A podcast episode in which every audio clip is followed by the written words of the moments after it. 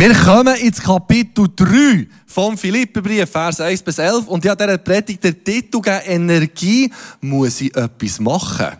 Das ist eine Frage, oder? Die kommt uns immer wieder, muss ich etwas machen? Und der Paulus zieht einen auch schönen Vergleich zwischen dem Leben unter dem Gesetz und dem Leben unter der Freiheit, wo Christus gibt. Und sagt, er macht echt so einen alt und neu Vergleich. Und so alt und neu müssen wir ständig wieder vergleichen. Wir haben letzten Sommer, Deborah und ich, beide Familien zusammen, können ein Haus kaufen. Also kaufen, ich nicht viel dazu beitragen, aber mit Familie und so ist das nicht zusammengekommen.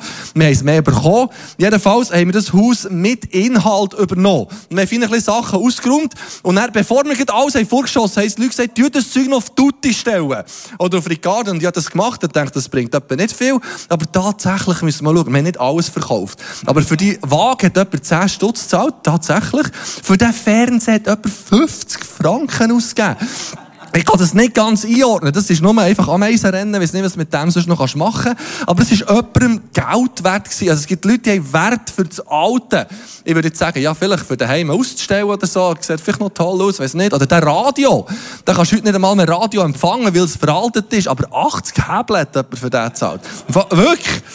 Die meisten von uns hängen nicht mehr an diesem Zeug. Also es gibt gewissen nostalgischen Wert, oder? aber die meisten von uns tun das mit dem Neuen ersetzen. Und viele von euch haben die Geräte ähm, in einer ganz anderen Form daheim, nämlich viel moderner, ungefähr so. Und mit dem seid ihr vertraut, oder? Schon, oder? Die meisten von uns würden sagen, wenn ich das habe erlebt, das Neue, dann brauche ich das Alte im Fall nicht mehr. Und etwa die Aussage macht der Paulus. Jetzt nicht, er sagt nicht, das Alte ist grundlegend nur schlecht, aber wenn du das Neue hast erlebt, dann brauchst du das Alte nicht mehr. Etwa so. Und der erste Vers ist eigentlich so ein kleiner Einstieg noch aus dem letzten Kapitel. Aus dem letzten Kapitel, dort ist sehr herausfordernde Situation. Epaphras ist schlecht gegangen, der Paulus ist eine Kiste und der Timotheus, der kann er nicht zu den Philippen schicken. Also herausfordernde Umstände. Und aus diesen Umständen heraus schreibt er ihnen näher 3.1, was auch immer geschehen mag. Was auch immer wird passieren, gut oder schlecht, meine lieben Brüder und Schwestern, freut euch, weil ihr zum Herrn gehört. Ich werde nicht müde, euch immer wieder dasselbe zu sagen, weiß ich doch, dass es euch Gewissheit gibt. Und das tut noch gut als Prediger. Manchmal du vorbereiten und denkst, das haben wir eigentlich schon ein paar Mal gesagt. Und der Paulus sagt, ich werde nicht müde, euch immer wieder dasselbe zu sagen. Wahrscheinlich brüchen wir das. Auch der Text heute, das haben wir auch schon mal gehört, aber ich glaube gleich, dass Gott etwas in unserem Herz heute Morgen nochmal bewegen will. Und das Freuen, das kommt immer wieder. Zehnmal im Philipperbrief. Freut euch im Herr, in Christus, in Jesus. Und das ist nicht eine Freude, wie wir es sonst haben. Oder wenn ich euch etwas Lustiges erzähle, dann lacht ihr. Machen wir mal einen Test. So mit Flachwitzen. Was ist ähm, grün und fliegt durchs Weltall? Ein Salatelit. Gut. Was ist braun und liegt am Nil? Das ist einfach. Ein Schokodil. Ja, oder, oder der, der ist, finde ich, recht herzig. Was kommt aus einer defekten Kaffeemaschine? Ein Cappuccino. Gut. Ihr seht, das löst Freude aus. Der lacht ein bisschen, aber das ist nicht das, was der Paulus meint. Er sagt nämlich, egal was die Umstände sind, ob die Umstände schwierig sind oder nicht schwierig sind oder wie sie auch immer sind. Er ist im Gefängnis, Epaphras ist todkrank gewesen, der Timotheus kann nicht zu kommen er sagt, egal wie die Umstände sind, freut euch im Herr. Also da gibt es eine Freude, die ist unabhängig von Umständen. Die ist unabhängig von wie unser Umfeld aussieht. Damit darf mich freuen, weil ich bin im Herr. Ich weiss, Jesus ist bei mir. Er hat mich erlöst, er hat mich befreit. Und egal, was im Leben passiert, Hauptsache, ich bin noch bei Jesus. Das löst Freude aus. Und nachdem dass er das gesagt hat, steigt er dann so richtig in seine Thematik ein, in seine Warnung eigentlich sagt, schau, es gibt ihr Lehrer, die können euch erzählen, dass ihr euch sollt dass ihr sollt das Gesetz einhalten Und zieht eigentlich ein grosses Warnzeichen auf und sagt, passet auf. Wenn das probiert in der Grafik darzustellen, den Predigtext ein bisschen zusammenzufassen, ist echt das, und er sagt, Achtung, es gibt Irrlehrer. Und ich habe es probiert, das, was sie jetzt machen, nach dem Gesetz zu leben, aber das ist nur ein Dreck gegenüber der Erkenntnis von Christus. Christus hat uns erlöst, hat unsere Sünde vergeben und hat für uns gezahlt. Und weil ich das erkennt, lebe ich für ihn. Das ist eigentlich das, was in den nächsten zehn Versen passiert. Wir gehen jetzt von vorne durch und sagen, das ist, Christus zu erkennen, das ist der Wahrschatz. Und die eigene Anstrengung ist dagegen eigentlich nur ein Dreck. Und er fährt an im Vers 2. nehmt euch in Acht, das ist so eine Warnung, nehmt euch in Acht vor den Menschen, die sich verhalten wie bösartige Hunde. Wer kann gut bellen? Komm, bitte mal. Ja, komm, das geht viel besser, ich kann viel besser bellen, ja. Ich weiss, es ist kein Kindergottesdienst, aber das, müssen, das machen wir jetzt gleich. Zieh mal so richtig bellen. Kommt. Ja, das sind, nein, das sind so brave Hündli hier. Wir lassen das sein, das war ein schlechter Versuch. Ich mache so Sachen nicht mehr, ist gut. Ah, äh, er sagt, das sind bösartige Hunde, die andere verstümmeln, denn sie behaupten, ihr müsst euch beschneiden lassen, um gerettet zu werden. Und er sagt tatsächlich, im Griechisch steht nicht bösartige Hunde, aber er sagt, es sind Hunde, die böse Arbeiter sind. Und darum hat die Übersetzung sich entschieden, das zusammenzunehmen, bösartige Hunde. Es hilft uns ein bisschen zu verstehen, was er meint. Weil in der heutigen Gesellschaft sind Hunde grundsätzlich akzeptiert. Nicht bei allen Leuten gleich, aber es haben viele Leute Hunde und das ist ein grundsätzlich akzeptiertes Haustier. Dann zumal in der Antike ist das anders gewesen. Hunde waren völlig verpönte Tiere, sie sind als unrein gegolten und Hunde hast du eigentlich zum Schutz gehabt, ich weiß auch nicht was, aber die sind nicht die beliebten Tiere in dem Sinn. Und bei den Juden schon erst recht nicht. Im Alten Testament sind Hunde eigentlich immer mit Unreinheit verbunden und negativ konnotiert, sozusagen. Und die Juden sind sogar so gewesen, dass sie den Heiden, denen haben sie gesagt, dass sie Hunde also, weil sie sich selber, haben sie sich als rein gefühlt, weil sie das Gesetz haben und das haben eingehalten. Und gesagt, die, die das nicht machen, das sind Hunde. Und der Paulus dreht sie jetzt um. Und sagt diesen Heiden, Christen, die nicht Juden waren, sagt er, eigentlich sind die, die ich sage, ihr müsst das Gesetz einhalten, das sind Hunde. Und nicht dir. Er dreht es also um und sagt, das sind bösartige Hunde, weil es sind das für Leute gewesen. Die sind gekommen, als Prediger auftreten und haben diesen Philipper gesagt, sie sollen das Gesetz einhalten und sich beschneiden Und jetzt ist das Problem, dass die lieben Herren, die das sich predigen irgendwo sogar noch ein bisschen Recht gehabt. Ein Spürli Wahrheit ist drin. Und das ist eigentlich immer bei ihr Lehren so. Dass es einfach irgendwo äh, ein Spürli Wahrheit hat. Das ist ein bisschen einseitig.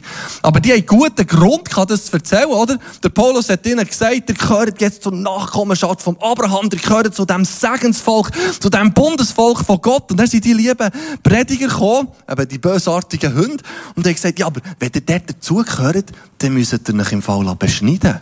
Sonst gibt es keine Zugehörigkeit zu dem Volk von Gott. Und die haben sogar noch Bibelstellen können zitieren. 1. Mose 17. Das heißt, alle Männer unter euch sollen sich an der Vorhaut ihres Gliedes beschnitten werden.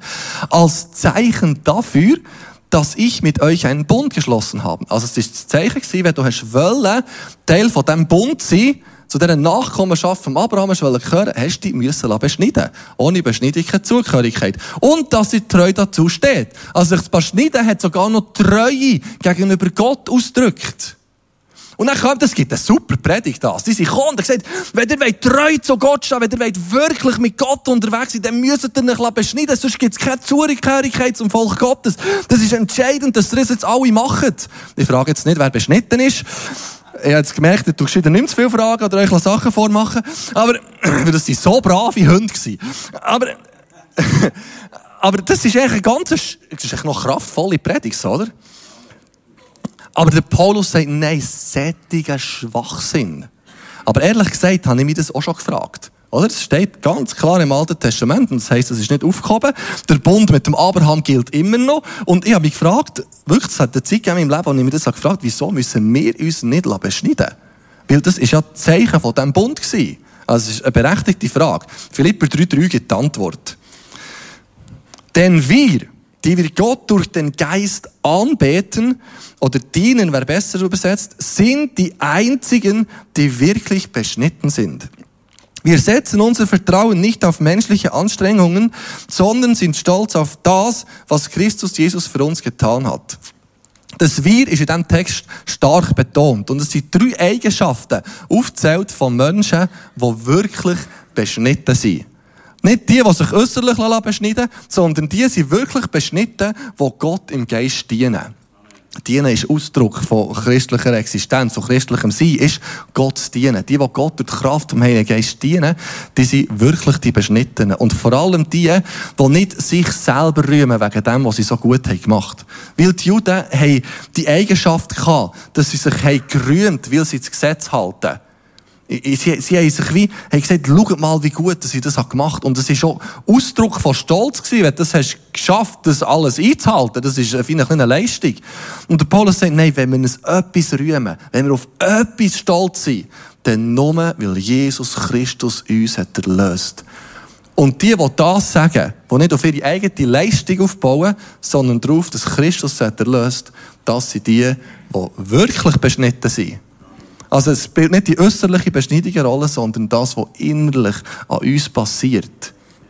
Darum können wir aber jetzt ganz entspannt die Beschneidungstexte lesen. Gut. Und dann sagen, ja, Jesus, innerlich bin ich beschnitten, ist alles gut, ist erledigt. Und was er dann macht, für dem ein bisschen mehr Nachdruck zu geben, dass die lieben Philipper und mir das besser verstehen, macht er einen Selbstversuch. Die haben mir überlegt, ich könnte das euch einen Selbstversuch von mir, wie, was habe ich gelernt durch Erfahrung, könnt mitbringen, und da ist mir etwas in den Sinn gekommen. Ich habe vor ein paar Jahren wieder angefangen zu biken, als Teenager viel da, und das vor ein paar Jahren angefangen. Da dachte weil ich nicht genau weiss, wie lange und wie gut, dass ich das wieder mache, kaufe mir irgendetwas Günstiges, bin zu Athletikum gegangen, für 500 Franken ein Bike gekauft, und das ist so ein Hardtail, ein ungefedertes, das ist ein Foto von mir, wir haben es im Internet gefunden, aber es ist ziemlich genau das ähm, eigentlich billige Ware und habe mit dem auf Velo fahren, immer mehr auf Biken und es hat Spass gemacht, immer wie stötziger drauf, immer mehr Steine und Wurzeln und Sprünge und Sprünge nicht so fest, aber echt so ein bisschen immer stötzigere Trails und Nein, habe immer Leute gefragt, wieso kaufst du nicht ein Fully, ein vollgefedertes Velo? Und ich in meinem Kopf habe mir gesagt, das ist technisch ja das Gleiche. Das sind zwei Rädchen vorne und hinten und das muss eigentlich genau gleich gehen. Es ist einfach nicht so bequem. Aber technisch gesehen ist mein Velo eigentlich, das, das müsste ja gehen, oder? Sich zwei Rädchen. Es hodelt bei mir einfach viel mehr. Ich muss nicht so ein Bluffer-Velo haben, so. Das habe ich mir gesagt. Und bin mit dem auch weitergefahren. Ich hatte das Geld nicht dafür gehabt, darum war meine Ausrede ganz gäbig. Und dann bin ich mit dem Velo, Velo fahren, immer mehr. Und dann sind wir damals in Ischgl in der Ferien gewesen, haben dort so verschiedene Trails gefahren. Und dann hat mich dort unterwegs haben ein paar Velofahrer gesehen, so die guten Biker, oder? Mit den coolen Fullis und den coolen Helmen. Und die haben auch so geschaut, als ich mit meinem Velo bekommen. So, du bist mit dem Velo diesen Sprung runtergefahren? das ist im Fall lebensmüde. Und ich so, was? Geht ja super, alles gut. Und dann bin ich zum Velomech, weil meine Bremsen haben komplett überhitzt. Das ist alles schwarz gewesen, die ganze Bremsflüssigkeit. Es hat nicht mehr getan. Dann bin ich dort zu Ischgl zum Velomech. Lieber Österreicher, der hat mein Velo da wieder alles super gemacht. Am nächsten Tag, als ich bekomme, hat er mich gefragt, aber er will jetzt schon noch wissen, wo ich mit dem Velo das durchgefahren Und dann habe ich ihm erklärt, dann hat er mich wieder so angeschaut und gesagt, das darfst nicht, das ist lebensmüde. Das Velo ist nicht für das gemacht. Und irgendein habe ich dann doch gemerkt, wahrscheinlich kaufe ich mir gescheiter eben das. Jetzt habe ich mir das gekauft. Das ist nicht mein Velo, aber ein Foto von meinem Velo von einer anderen Person. Also, ich habe so eins. Und ich kann euch etwas sagen. Das ist Leben. Das ist, das ist, das sind Welten. Meine, du bist so viel sicherer, so viel stabiler, so viel schneller, so viel schöner, so viel angenehmer, so viel besser auf diesen Trails als mit dem Krüppi. Und meine, meine Empfehlung ist nicht, dass ich das andere Velo nicht mehr brauche. Ich brauche es für Kinder umzuziehen, für das Einkaufen, also für hier ins CLZ zu fahren, alles gut. Aber wenn ich biken dann nehme ich immer das. Immer. Und ich werde euch sagen, weder in die Richtung weit, dann kauft euch etwas Anständiges. Das andere ist wirklich für nichts. So. Gut, das wäre meine so Erfahrung. Und der Paulus macht eigentlich etwas Ähnliches. Er schreibt nämlich im Vers 4, ich selbst könnte mich mit größerem Recht als manch anderer auf diese Vorzüge berufen. Das kann ich auch. Ich habe es getestet, mit Hardtail Trails zu fahren. Ich habe es wirklich probiert. Ich muss auch sagen, es ist für nichts. Und er sagt, wenn es wirklich darauf ankäme, also der Paulus sagt, ich habe es wirklich probiert, unter dem Gesetz zu leben. Ich kann euch sagen, ich habe es probiert. Und dann fährt er an aufzählen. Die nächsten Verse sind seine Aufzählung. Erstens, sagt er, ich bin beschnitten am achten Tag. Genau so, wie es das Gesetz verlangt. Ich gehöre zu dem auserwählten Volk. Gott hat mich erwählt und ich gehöre zu dieser Verheißung von Gott. Und zweitens, ich bin ein Israelit. Ich bin einer von dem Volk von Israel. Dann sagt er, ich gehöre zum Stamm Benjamin. Und der Stamm Benjamin hat eine ganz besondere Hochachtung unter den Juden, weil der Benjamin der Einzige war, der im verheißenen Land geboren wurde. Und der Benjamin ist schon der, der zum Stamm Juden im Südreich gehört und dann in die Verbannung und wieder zurück. Also Benjaminiter haben einfach so eine besondere Stellung gehabt. Der Paulus sagt, ich gehöre dort zu denen. Weil die meisten von denen, die behaupten, dass es wichtig ist, eben das Gesetz einzuhalten, haben nicht einmal ihre Abstammung genau gewusst. Paulus hat es aber gewusst. Hat er gesagt, viertens, ich bin ein Hebräer von Hebräer. Und Hebräer haben sich diejenigen Juden genannt, die nicht in Palästina haben gewohnt die eben sonst in der weiteren Umgebung haben gewohnt oder eben wieder Paulus Starsus, die haben gesagt, ich bin ein Hebräer, ich gehöre dir auch dazu. Auch wenn ich nicht da wohne, ich gehöre dir dazu. Es sind Auslandschweizer, die sogar dürfen abstimmen bei unseren Wahlen, das ist krass. Ich gehöre dir auch dazu. Und dann sagt er viertens, ich bin ein Pharisäer gewesen. Ich habe es ganz genau genommen mit dem Gesetz. Es gibt 613 Gesetze im Alten Testament und die Pharisäer haben nicht nur einfach Gesetze eingehalten, sondern sie haben zu jedem Gesetz nur genau ausformuliert, wie man dieses Gesetz am besten einhaltet. Zum Beispiel zum Sabbatsgebot, dass man am Sabbat nicht arbeiten darf, hat es 39 Kategorien gegeben, was Arbeit bedeutet. Und dann in diesen 39 Kategorien hat es tausende von Unterbestimmungen gegeben, was man dann am Sabbat in Bezug auf die Kategorie von Arbeit noch machen darf oder nicht. Da ist zum Beispiel gestanden, wie viele Briefe das darf schreiben am Sabbat oder wie viele Schritte das darfst machen, damit ja nicht das Sabbatsgebot übertritt ist. Und der Paulus sagt, ich bin einer von denen gewesen. Ich habe es ganz genau genommen. Ich habe es wirklich probiert. Und nachher sagt er noch als 60, und ich habe dort Christen, Gemeinde, habe ich verfolgt. Weil das sind die gewesen, die sich plötzlich haben abgewendet und das gar nicht so genau genommen mit dem Gesetz, weil sie von dem Jesus haben geredet. Und die habe ich alle die Kisten da. Jeder, den ich verwünscht habe, ins Gefängnis, weil es geht nicht, dass ein Jude das Gesetz nicht einhaltet. Also, der war wirklich leidenschaftlich. Dann sagt er noch als 70, ich habe das Gesetz eingehalten. Ich habe es wirklich probiert. Eigentlich ist es wie kreisförmig. Seine Argumentation aussen. Ich bin beschnitten worden. Ich gehöre zum Volk Israel, zum Stamm Benjamin. Ich bin ein Hebräer, ein Pharisäer. Ich habe die Christen verfolgt und ich habe das Gesetz wirklich eingehalten. Und wenn einer konnte behaupten, ich habe es probiert, mit eigener Leistung vor Gott gerecht zu werden, dann war es eben der Paulus. Der hat mit bestem Recht sagen ich habe es probiert. Und dann zieht er den Vergleich zum Leben in Christus, zur Erlösung von Jesus und sagt, das alles erachte ich als Dreck.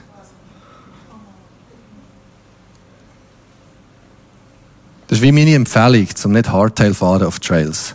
Nein, es ist eine ganz andere Dimension. Paulus sagt, ich habe es wirklich probiert. Und es ist für nichts. Weil weisst du wieso? Weil ich Christus erkennt. Weil ich einen habe gefunden, der mein Leben erlöst. Und all meine Anstrengungen, Paulus, nicht meine, Paulus seine ist wesentlich grösser als meine. All seine Anstrengungen, das Gesetz zu erfüllen und vor Gott gerecht zu werden, sagt er, ist für nichts gewesen. Nur Christus ist der, der mich erlöst. Und er führt das dann mega schön aus. Und sagt, aber seit ich Christus kenne, ist für mich alles wertlos, was ich früher für so wichtig gehalten habe. Denn das ist mir klar geworden. Gegenüber dem unvergleichlichen Gewinn, dass Jesus Christus mein Herr ist, hat alles andere seinen Wert verloren. Um seinetwillen habe ich alles hinter mir gelassen. Es ist für mich nur noch Dreck, wenn ich bloß Christus habe. Es geht ein grosses Aber voraus. Er sagt, all meine Anstrengungen, meine sieben Punkte, sind nichts. Es ist aber, weil ich Christus erkennt. Er sagt, das alles, mein eigener Versuch, vor Gott gerecht zu werden, mich vor Gott zu beweisen, erachte ich als Dreck.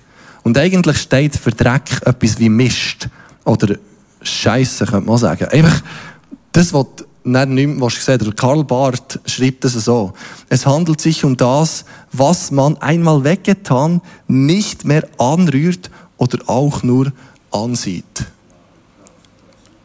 Und darum sagt er, es sind bösartige Hunde, die probieren, euch zu erzählen, dass man irgendetwas vor Gott muss leisten muss. Und er zieht wie, du diese zwei Kreise vergleichen. Ich habe es selber probiert. Aber es ist ein Dreck, wenn ich doch nur Christus habe, weil Christus ist der Gewinn. Und ich habe gemerkt, dass sich unser Leben immer wieder in diesem Spannungsfeld bewegt von diesen zwei Kreisen. Wenn wir unsere Motive anfangen prüfen, merken wir, wieso mache ich denn eigentlich Sachen, die ich mache? Will ich mich Gott beweisen? Will ich mich Menschen beweisen? Oder lebe ich wirklich aus der Gnade, weil Christus mich erlöst? Ja. Ist irgendetwas da, dass ich gleich noch müsste etwas leisten? Und man sollte doch ein frommer, anständiger, braver Christ tut doch. Paulus sagt, das ist alles für nichts. Es kommt aus dieser Beziehung zu Christus. Aus dieser Erkenntnis, er hat mich erlöst. Und ich habe nicht, wie ich das kann, kann wie als Beispiel erzählen. Und mir ist ein Sinn gekommen, vor ein paar Wochen sind wir ja in Südafrika an einer Konferenz gewesen, und das ist eine super Konferenz gewesen. Und im Vorfeld habe ich mir lange überlegt, ob ich soll gehen oder nicht. Und bei eher bin ich Nein gewesen, weil es ist schon mit, mit Familie und eben Hausumbau und so, es ist nicht easy, einfach fünf Tage weg zu sein. Und ich dachte, ich gehe eher nicht. Und das Problem ist, wie ich habe nicht gedacht, ja, eigentlich sollte ich gleich gehen. Es hat mich plagt. Und ich dachte, eigentlich sollte ich gleich gehen. Ich war schon länger nicht mehr und ich müsste doch wieder mal zeigen, dass es mir wichtig ist. Gegenüber den Leitern der Tunge, gegenüber Markus und so weiter. Äh, kennt ihr das? Ich weiß nicht, ob ihr das nicht kennt, solche Gedanken. Aber die sind da gewesen. Ich müsste doch wieder mal zeigen, dass mir, eigentlich ist es mir ja wichtig, aber ich müsste doch wieder mal zeigen, dass mir irgendwie auch noch wichtig ist. Und dann dachte ich, wegen dem gehe ich sicher nicht. Und ich gesagt, ich komme nicht. Und dann ähm, habe ich gleich das noch ein bisschen bewegt irgendwie. Und es ist etwas bei mir passiert, wenn ich gemerkt habe, ich muss wegen gar niemandem dorthin gehen. Aber ich habe so eine Dankbarkeit für das, was wir dort unten haben erlebt, für, für was sie in unser Leben investieren. Und ich gesagt, ich will dort sein. Ich will spüren, was abgeht. Ich will von dem profitieren. Es ist wie aus einer Dankbarkeit, aus, aus einer Beziehungsebene raus, wo ich dann gesagt okay, ich gehe. Zum Glück nicht wegen dem anderen, also es springt ja manchmal schon noch Verschiedenes mit, aber es hat mir so viel gebracht. Ich habe drei Nächte durchgeschlafen. Nein, es hat noch andere Sachen gegeben. Nein, es war unglaublich stark, die Konferenz. Echt wie, wie das zu sehen, wie das Reich Gottes sich an einem Ort etablieren kann. Und so viele Leute zusammen können Gott anbeten. Das war wirklich berührend. Und, aber es geht gar nicht so um das, es geht mehr um das, wegen was machen wir Sachen. Und ich glaube, wir alle sind in so Spannungsfeldern, die meisten von uns, es gibt Sätze, die sind, glaube ich, wirklich frei. Aber in Spannungsfeldern, wieso mache ich Sachen? Wir müssen uns Gott nie beweisen. Und unseren Leiter müssen wir es eigentlich auch nie beweisen. Nie. Sondern es geht darum, dass wir Christus erkennen und aus dem heraus leben. Und was mir noch wichtig ist, der Paulus macht hier nicht ein Gesetzesbashing. Er sagt nicht, das Gesetz ist schlecht. Jesus sagt von sich selber, das Gesetz ist immer noch gültig.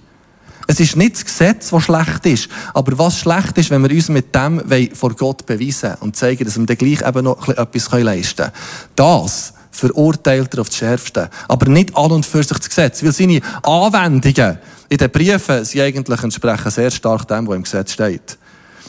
Ab Vers 9 kommt er und schreibt, mit ihm, mit Christus möchte ich um jeden Preis verbunden sein.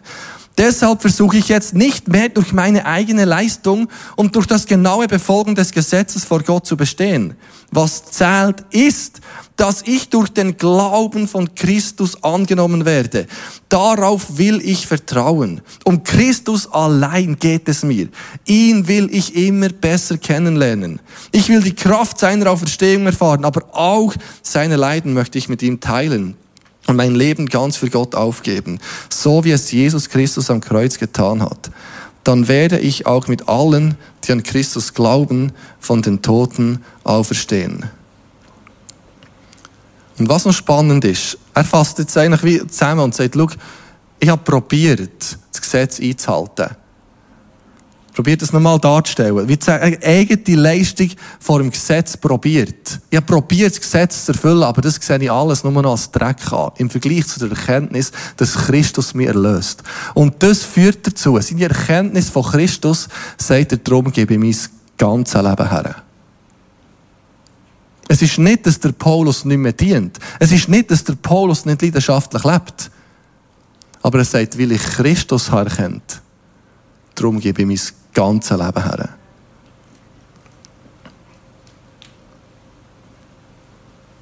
Der Detlef Häusler schreibt das so, Bibelausleger. Die Beziehung zu Christus ändert die Einstellung des Menschen grundlegend und beansprucht ihn ganz. Der Titel in dieser Predigt gegeben ist ja, muss ich noch etwas machen? Der Paulus, glaube ich, würde sagen, nein, du musst nichts machen. Aber ich glaube, er wird nachher fragen, Wieso fragst du das? Weil, wenn du Christus hast erkennt, dann leist dein ganze Leben her. Es ist nicht, dass wir irgendetwas müssen. Wir müssen gar nichts. Aber aus der Erkenntnis von Christus, aus der Beziehung zu Christus, löst eine Reaktion in uns aus, dass wir sagen, mein Leben lege in deine Hände. Der Paulus schreibt von seinen Leiden. Er schreibt von seiner Hingabe. Der Luther tut das wunderschön, der Vers 10 wunderschön umsetzen und sagt, ihn möchte ich erkennen und die Kraft seiner Auferstehung und die Gemeinschaft seiner Leiden und so in seinem Tod gleichgestaltet werden. Und was mich beeindruckt, der Apostel Paulus, der einen Großteil vom Neuen Testament hat geschrieben und vieles von der Theologie, die wir heute haben, von unserem Glaubensverständnis, kommt von ihm. Und er sagt, ihn wird ihr kennen. Das beeindruckt mich und fordert mich raus. Sagen, ihn wird ihr kennen. Ich glaube nicht, dass ihn wirklich schon erkennt. Wir haben ja etwas erkennt, aber da ist noch mehr drinnen ihn zu erkennen und das, was er für uns gemacht.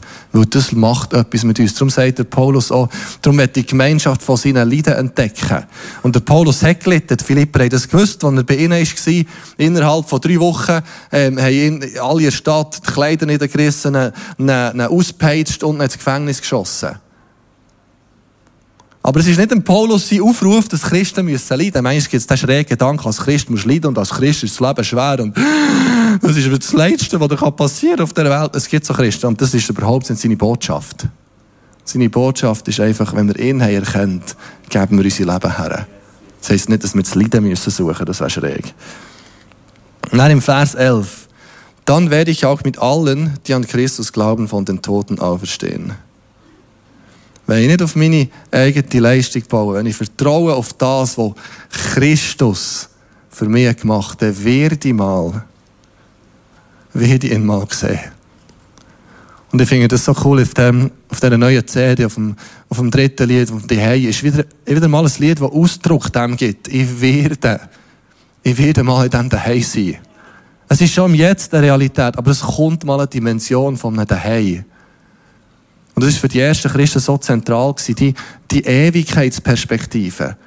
Und das wünsche ich mir für uns, dass es wie einen Halt gibt. Zu wissen, Jesus ist der, der mich erlöst und ich werde ihn mal sehen. Und ich werde heute Morgen einfach eine Möglichkeit bieten, für Leute, die sagen, ich habe noch gar nie Gott in mein Herz eingeladen, ich habe noch gar nie im Raum gegeben. Ich weiß nicht, ob ich erlöst bin. Weiß nicht, ob Jesus da innen hat Wohnung genommen. Und bis jetzt immer hast du probiert, irgendwie einfach ein guter Mensch zu sein. Wir Schweizer probieren all gute Menschen zu sein. Und sind noch stolz drauf. Aber ein guter Mensch zu sein, längt vor Gott einfach nicht. Und Paulus sagt, schau, es bringt nichts, stolz darauf zu sein, dass du ein guter Mensch bist. Das Einzige, was du stolz darauf sein kannst, ist, dass Jesus für dich zahlt und dich erlösen will. Und für die, die sagen, ich wette, das können mir ein einfaches Gebet mitbringen. Es ist hängen auf dem Screen. Wir können das Gebet zusammen beten, als Ausdruck davon und sagen, Jesus, erlöst du mich heute. Wir beten das zusammen. Jesus, ich komme zu dir. Bitte vergib mir all meine Fehler. Komm du jetzt in mein Herz. Bist du, mein Gott, ich will dir nachfolgen. Ich glaube an dich und erfülle mich mit dem Heiligen Geist. Jesus, danke dir für die Leute, die das jetzt gerade gebetet haben.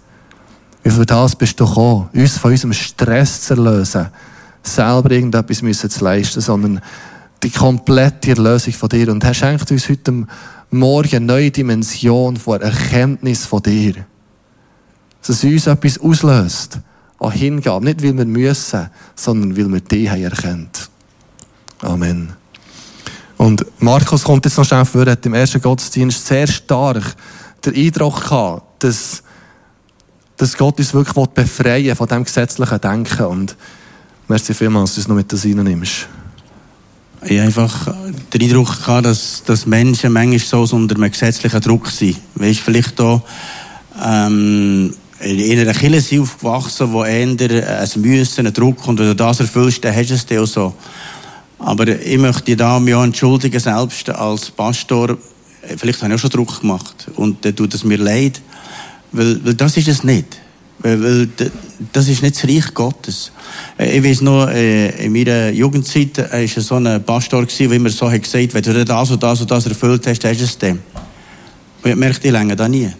Ich länge da nie. Und das hat mich wie fertig gemacht, bis ich eine, eine so eine Begegnung gemacht mit Jesus, wo ich merkte, das ist alles Dreck. Und ich habe so eine Begegnung mit Jesus gemacht, mit seiner Gnade. Ich habe sogar meine Ordinationsarbeit über Gnade geschrieben, weil ich gemerkt es gibt einen befreiten Lebensstil, wo du weißt, es ist vollbracht. Und die Befreiung ist so tief, die sitzt bis tief in meinem Herz. Schau, manchmal hast du schon das Gefühl, wenn ich die und die Sünde mache, komme ich dann nicht in den Himmel. Oder wenn das und das passiert, längt es echt. Und hinter dran ist irgendetwas Dämonisches. Schau, der Teufel will uns immer fertig machen. Der Teufel will immer wieder sagen, das ist noch nicht, das lenkt noch nicht. Und das noch. Und weißt, in dieser Zeit habe ich Gott auch nicht gedient. Ich war wie unter einem gesetzlichen Druck, habe auch gar nichts gemacht. Aber nach der Begegnung mit Jesus ist es nie mehr eine Frage, ob ich Jesus diene. Nie mehr. Der Heilige Geist hat mich so erfüllt. Und mit Leidenschaft diene ich ihm, ohne dass ich muss. Ich muss nie. Ich muss gar nicht. Aber das ist so eine Leidenschaft, die mich jeden Morgen hertreibt, die Bibel zu lesen. Weil, weil ich will, weil ich nicht anders kann. Nicht anders beten und mit Gott unterwegs. Es ist wie, ich kann nicht anders, weil da innen ist etwas vom Heiligen Geist passiert. Und ich so stark zu empfinden, wie der Heilige Geist uns heute Morgen ganz tief befreien von dem, was der Paulus hier sagt. Es ist Gott. Schau, wir können bei ganz kleinen Sachen so schnell in ein gesetzliches hineingehen. So schnell bei ganz alltäglichen Sachen. Aber wir sind ein befreites Volk, wo der Geistesherr ist, da ist Freiheit. Und es gibt eine Freiheit, die vom Heiligen Geist ist. Und wir wollen nicht das vom Teufel. Das ist nicht, dass wir, wir einen heiligen Lebensstil leben. Wir, wir wollen das alles zusammen. Aber nicht unter Gesetz und Druck. Sondern weil es so eine Leidenschaft ist. Weil wir unserem Bräutigam gefallen, dem Jesus gefallen. Und ich spüre so etwas, dass der Heilige Geist heute eine Freiheit geben Eine so eine Freiheit, wo du merkst, ich bin frei von diesen Ketten von Joch, Unterdrückung und Gesetzlichkeit. Und du merkst, es gibt auch mehr an. Ich möchte heute Morgen eine Freiheit erleben. Ich möchte die Gnade erleben, wie die Salbung vom Heiligen Geist in mir etwas freisetzt. Und ich das Alte heute endgültig ablegen. Der Code will ich nicht mehr. Sondern wenn ich Christus erkenne. Und du wirst jeder von uns möchte eine tiefere Christuserkenntnis. Und ich bete heute Morgen, dass du eine tiefere Christuserkenntnis hast, zu erkennen ihn und die Kraft seiner Auferstehung und die Gemeinschaft seiner Leben, seiner Leiden. Wo du merkst, ich möchte heute eine tiefe Begegnung mit dem Jesus. Ich möchte rauskommen aus allem anderen. Dann könntest du jetzt aufstehen, möchte ich gerne für dich beten.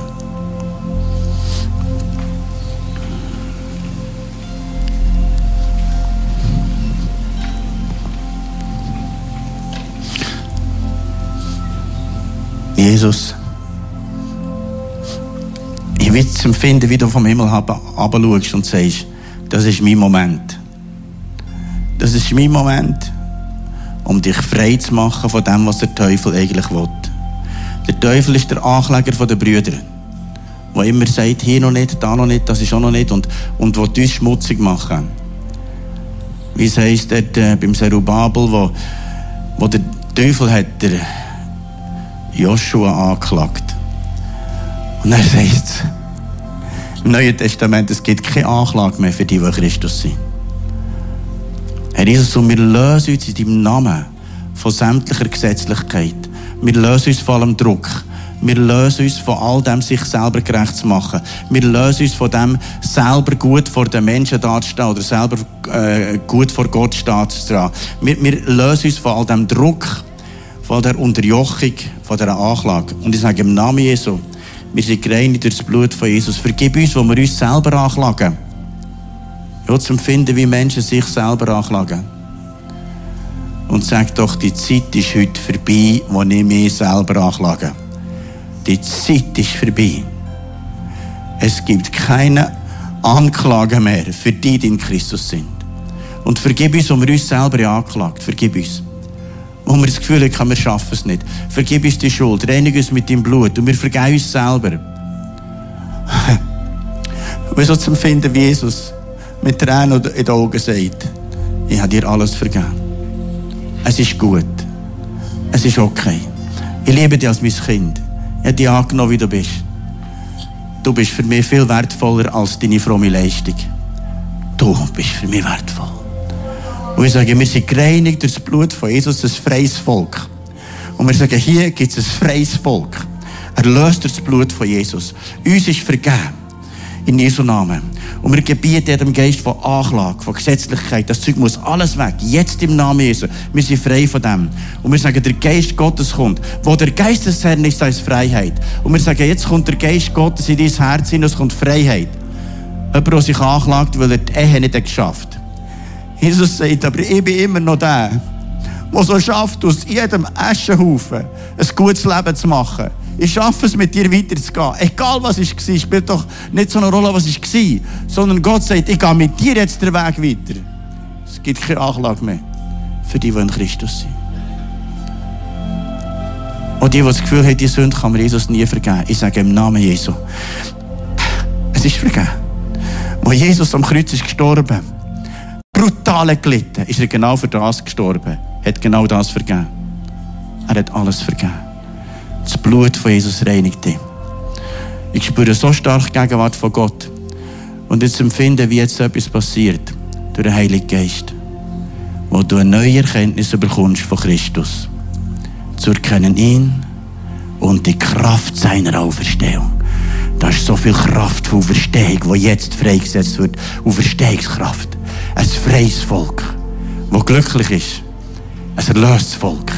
Erlöst bin ich, darf es wohl rühmen. Erlöst durch das Heilandes Blut. Wir sagen, die Freiheit wird dich begleiten. Ein ganzes Leben lang. Komm, Geist Gottes, gerade während dem Song, den wir jetzt singen. Lass uns eine tiefe Begegnung haben mit Jesus. Und eine Begegnung mit der Gnade in Jesu Namen. Wow, die Gegenwart von Gott ist so krass stark. Ist so stark da. Halleluja.